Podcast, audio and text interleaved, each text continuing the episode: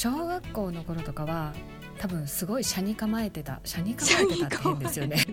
あの早い中二病みたいな感じでしたね。多分早熟だったんだと思うんですよ。でなんかその小学校ってまだまだ幼稚なのに、うん、なんで周りこんな幼稚なんだろうって考えてたりとか 自分も同い年のくせにで何でしょうわりかしこう賢かったというか成績は良かったんですよね小学校の頃とか。うんうん、なので、うん、そういわ本当に中二病っぽい感じで なんだろう世の中ちょっと舐めてるよみたいな 寄せつけない感じとか。だから協調性がないっていうのをずっと言われてましたね。えー、なんか意外な感じがします。ねえ、うん、そう、まあ、それに気づくのが多分高校生とか大人になってからなんだと思うんですけど。うん、うん、なんでしょうね。誰かと一緒に何かをやるっていうのが多分苦手だったのかもしれないですね。なんとなくこれ一人でできちゃうよねとか。まあ、でもその分なんでしょう。しっかりしてるようには見られてたと思いますだから逆に一人でできないことを大人になってはやりたいよねっていうのはあるかもしれないですよね。うん。うん。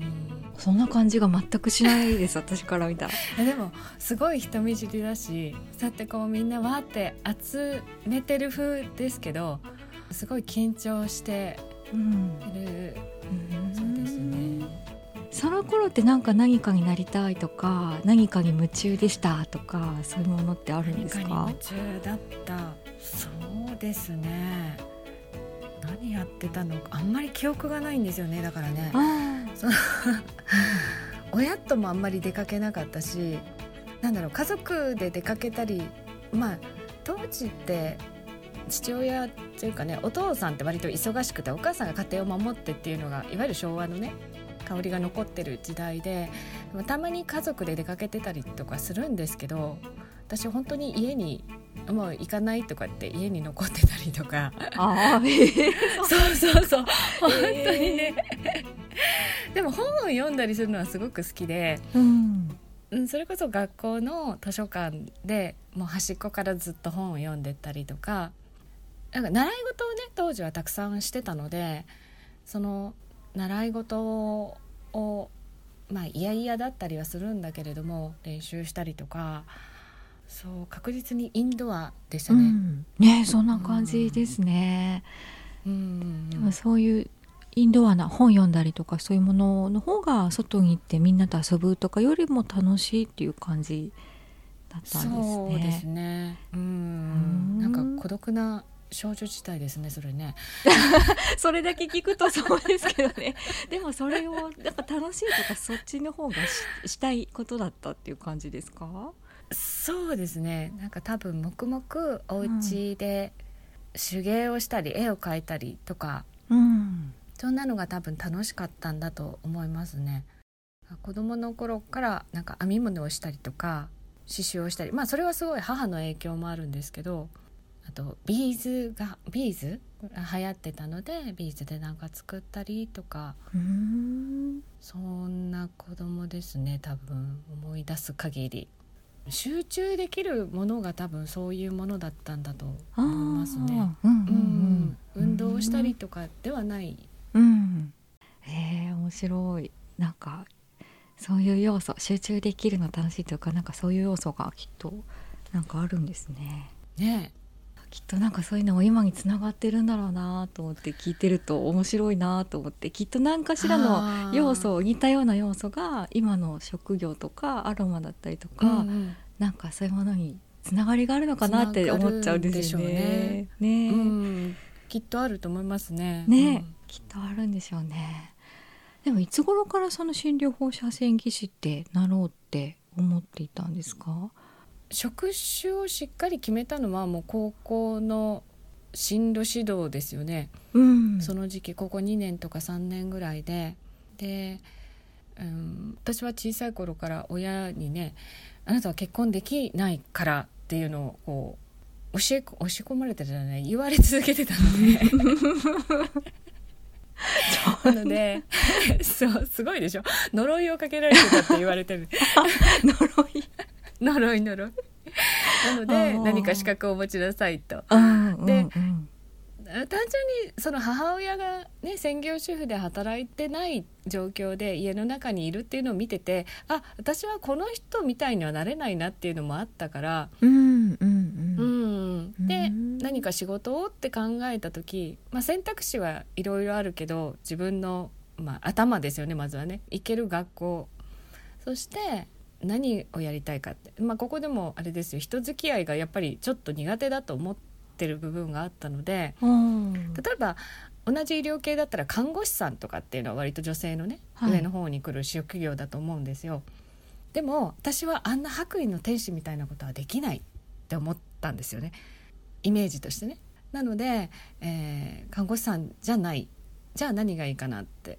もう診療放射線技師って名前からして硬くってでどっちかというと機械を扱うマシン相手の仕事みたいなイメージだったんです。高校生の頃って。うんうんうんだからそこまで人とこう接しなきゃいけないイメージもなくて。うん。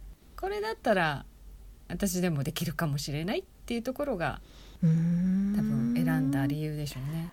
じゃあ本当にこうずっと使える資格というかそれを使って仕事していくんだみたいな何かそういうものが欲しかったみたいな欲しかったんだと思い感ます。じですよね。そうまあ、この間も言ってたけど、うん承認欲求が多分強いというか、うん自分うんなんだろう認めてもらえる方法が他に見つからなかったんだと思いますね。うん自己肯定感のない、うん、状態で生きたくなかったんだと思いますね。なるほど、うんなんかそういう何かに合格するとか何かうんうんうん。の試験に受かるみたいな、何か手に入れるみたいなもので満たしている感じ、それはずっと続いてるのでなんかね資格ゲッターですよ。ああそうなんですね、そうですそうです。でそれから卒業して実際診療放射線技師で働いて、それはどういう感じだったんですか？あの当時は当時はって言ってしまうとあれなんだけれどもまだまだ男性社会で放射線技師っていう業界が、うんうん。でいわゆる国公立の病院であったりとかまあ厚生省管轄の病院とかあとはちょっと大きな病院地域の中でもね中核病院とかになると女性はいらないって言われてたんですよ。うーん。うん、下手すると説明会すら入れてもらえないっていう、うんうんもう今言うとねこんなことうん聞いてなるでしょうけど、なのでじゃああのねしっかりとりあえず働きたいじゃないですか。うん。で私はその独立するっていうのも家からね、うん。親から独立するっていうことも頭にあったのでひとまずお給料が良くて忙しくてもいいからっていうことであの福岡市内の救急病院にとりあえず入ったんですよね。うん。で、まあ、救急病院であのとりあえず人が足りないとすぐ辞めてしまうような病院だったので、うんうん。まあ、そのくらいいわゆるブラックに近い今でいうブラックですよね。うん。でそこに入ってうーんとね当時はポケットベルで時間外は呼び出されてたんですよ。うんうん。救急車入りますという感じでうん。ポケベルピーピー鳴ってで本当に昼も夜もよく分かんなくなるぐらいのサイクルで働いてた時期がありますね。最初のうちはそうでしたね。でも、まあ、どんなとこでも3年はいようっていうのが自分の中であったので、うん。えー3年間はちょっといろいろあったけどそこで働いてたおかげでうん。割とその先何でもできるよねっていう自信にはなったなと思いますね。うん。3年って決めてたん。ですね何か身につくまでの時間として3年っていうのをイメージしてた感じですか、イメージしてましたね。うん。まあ本当にねどうしても辛いとか人間関係が辛いとかっていうのであのやめたりするのは全然あっていいとは思ってるんですよ個人的には。うんうんうん。ただ、仕事が面白くなるのにやっぱり12年かかるんじゃないかなって気がしてて。ああなるほど。うん。うん。なのでその面白くないからっていうのをすぐ決めてしまうのは自分の中でちょっと違うんじゃないかなってせっかく資格を取ったんだしうん。面白くなるまでやってみようって思ったらやっぱりね3年ぐらいかかるんじゃないかなって自分の意見が言えるようになるのってそのくらいからじゃないですか。ああ確かにそうかもしれません、うん。うん。ですよね。うん。なるほど。そっからが面白いとかもねありえるわけですもんね。そうそうそうそうそうなんですよ。ううん。ん。あでもその3年のおかげで鍛われましたよね。うん。うん、だって入って1ヶ月でそれこそポケットベルを持たされたんですよ。うん。ありえないんです今だと。だいたいね半年ぐらいは誰かの下についてしっかり勉強しながらやってとかが普通でしょ？はいはいはいはいはい。うん、だって卒業して国家試験合格したもののすぐ使えるわけじゃないんですよ。うん。いやもうそれはねね実践ってやっぱそうですよそう。ね必要ですでよね。実際対患者さんになるのは就職してからなわけだから、それまではね実習で病院実習とかもちろん行ってるけど、うん。そうだから1ヶ月で一人でやってっていうすごい環境で、うん。まあ今考えるとありがたかったけどひどいなって。ええじゃあすごい戸惑いますよね。そうですよ。夜中一人で誰にも聞けなくてって、で夜間のそれこそドクターも研修医みたいな人が来たりするわけですよ。はいはい。でベテランの看護師さんにねドクターも私も怒られながら 夜間救急。そうそうそう。で夜中の救急ってねやっぱりすごい交通事故の方が来たりとか、うん。ね1秒2秒を争うような患者さんが運ばれてきたりとかっていうような環境ですごい頑張ったなって 当時の私には頑張ったねって、うん、言いたいぐらいですね。はい。なんかすごい対応していく力がつきそうですよね。あそうそうそう。まさにそうでしたね、うん。だから資料ある資料でうん。私ができることは何だろう。最大限にできることは何だろうっていうのを常にこううん。頭を回してって、でもそれをやめようっていうかうん。病院を変えようとかなんかそういうことって思うタイミングがあったんですか？あまあだからひとまず3年ですよね。3年やってうん。で、まあ、十分働いたと思ってその救急病院の後に行ったのがいわゆる老人病院でうん。地域で、あの根付いてていや夜勤もないよっていうような病院に次は行ったんですよね。うん。なのでその反動でものすごく暇な病院に行ってうんで、まあ、そこはそこで楽しかったんですけど技師が1人だったので私1人だったのでいろんな権限を持たせてもらって例えば業者さんとか機器の入れ替えとか、まあ、当時はフィルムがあったのでレントゲンフィルムですよね。エクスレイフィルムの入れ替えとか扱うものを選んだりとかね。そこでちょっとそういう人と話しながら何かを作っていくとかああなるほど。うん。うん。接触していくとか、あそこでこう営業さんたちと会ったりするとちょっと業界がなんて言うんでしょう上の方から見れたりするじゃないですか、うんうんうん。どこどこの病院さんは、まあ、それまで下っ端でずっと働いてたけど、うん。そういう権限をもらってってういうんとこですよね。ううんん。面白いですね。なんか同じ職業っていうか同じ仕事だけど見える世界がそういう立場とか変わったり、病院変わるとね違うって面白いですね。なのであの病院変わるのは私の中ではステップアップでしたよね、ああうんうんううんんイメージとしては。うん。職種は一緒なんで。うん。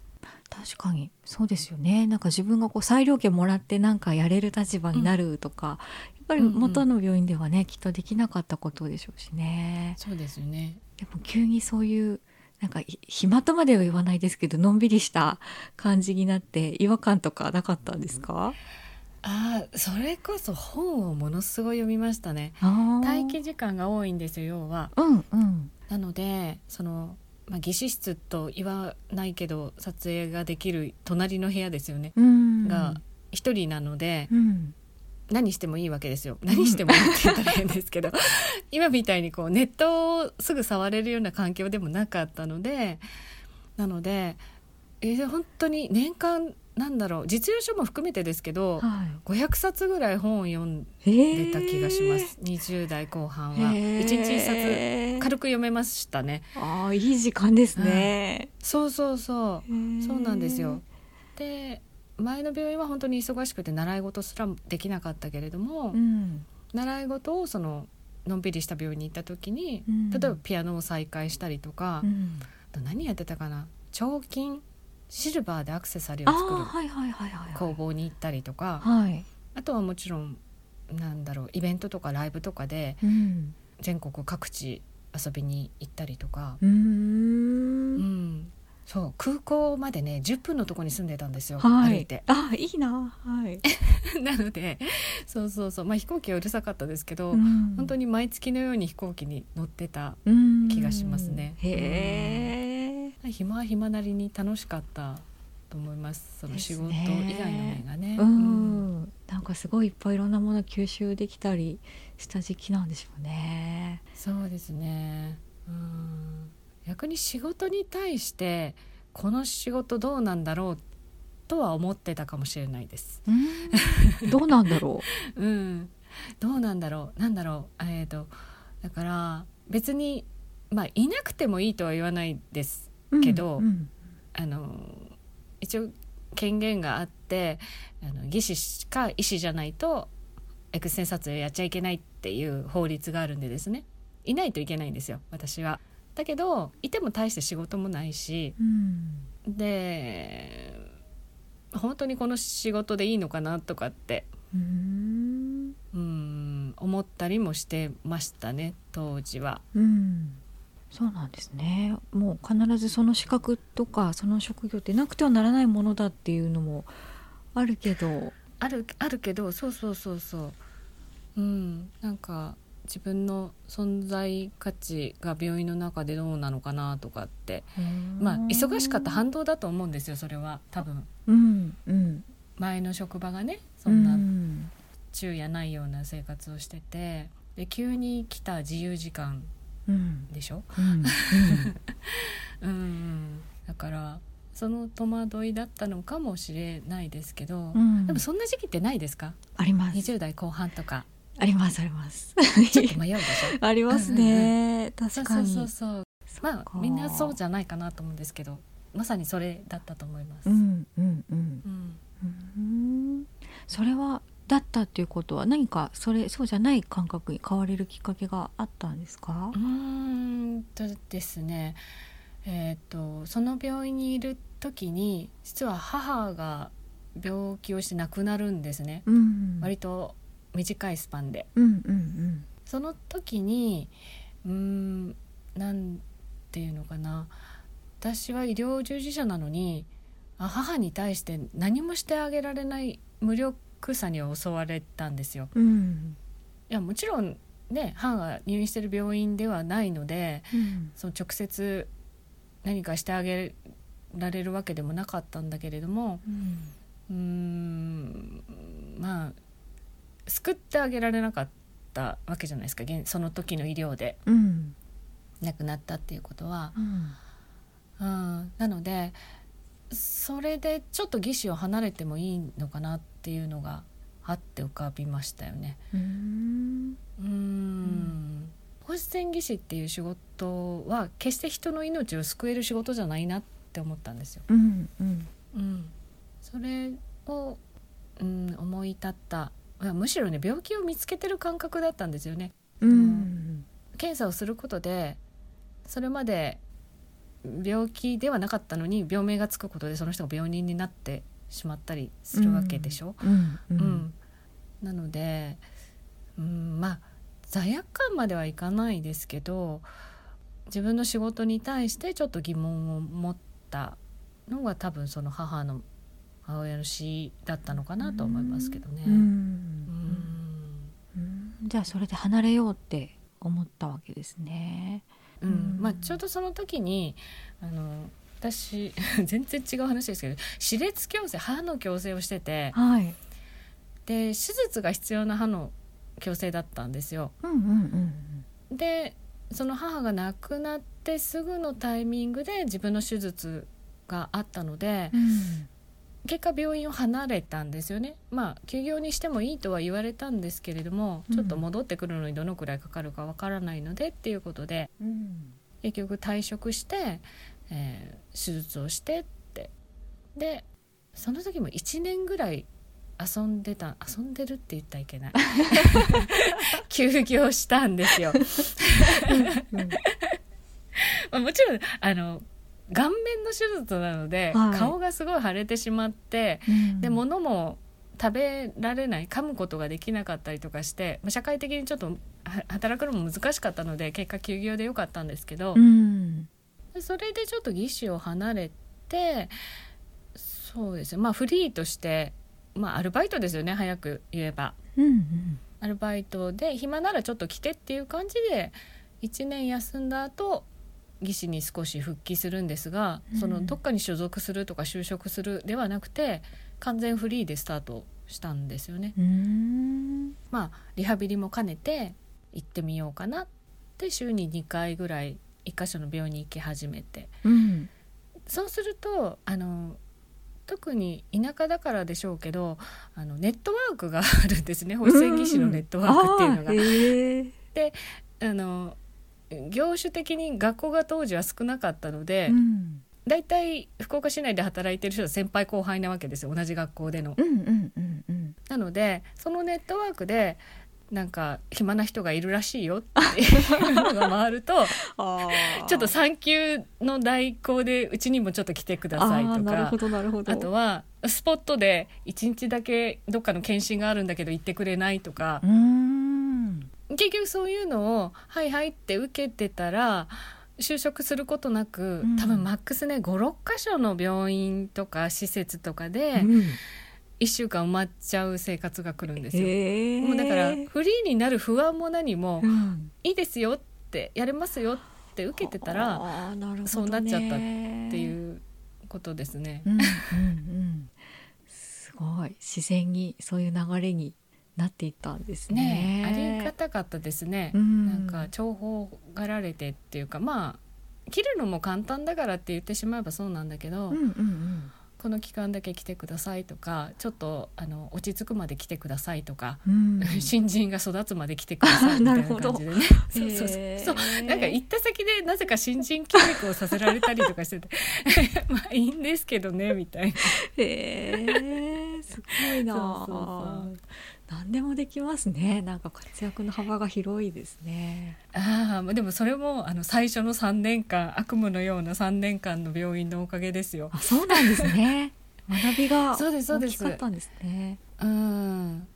業界的に言うとアナログからデジタルへの変遷がそこにあったんですよ。うんうんそれまではいわゆるレントゲンフィルムって言って皆さんもご存知だと思うんですけどこうシャーカステンっていうこうなんていうの？蛍光灯が埋め込まれてる板にペシッてうん。写真をかけて見るのが普通でしょ、はいうん。はい。でその時代からフィルムレスって言って今はフィルムがなくてもモニターで全部チェックするんですよね。ああ。そうですね。そうですね、うん。ああそういえば。でその間に撮影方法もデジタルに変わっていっててでそのフリーになる時ぐらいに多分ちょうどデジタルが普通の病院にも入り始める時期だったんですよね。なのでたくさんの病院を経験することによってあその機械触れますっていうのが増えてったんですよ。うー。ん。うん。うん。だから深くは知らないけれど、うん。一通りどこのメーカーのものも触れますよっていうのがすごい強みになったんですよね。面白いな。うん。なのでその2年ぐらいすごいフリーで本当に1週間埋まるぐらい働いてる間にうん。アナログとデジタルと両方見れて、うん。いろんな施設で働ける。まあちょっと専門性が高いとこは無理だったんですけれどもいわゆる普通の個人病院レベルの撮影だったらどこでもやりますっていうような感じで働きましたね。なんかすごいタイミングがすごいぴったりマッチしてますね。そう。なんだからね仕事がなくて困った経験がないんですよ。うん就職活動が大変だったっていう記憶が一度もなくてうんうんうんそうそれはすごいありがたいことですよね。すごいですね。ちょうどそういう変遷の時期と自分がこうフリーで自由に動けるタイミングとがぴったりマッチしたりとかなんかすごいすごいなんか鳥肌が立つな。なんかそのそうそうそうですか。たまたまですけどね。ね本当にたまたま。にすごくうん。いろいろ詰まってる感じがしてう面白いなと思って。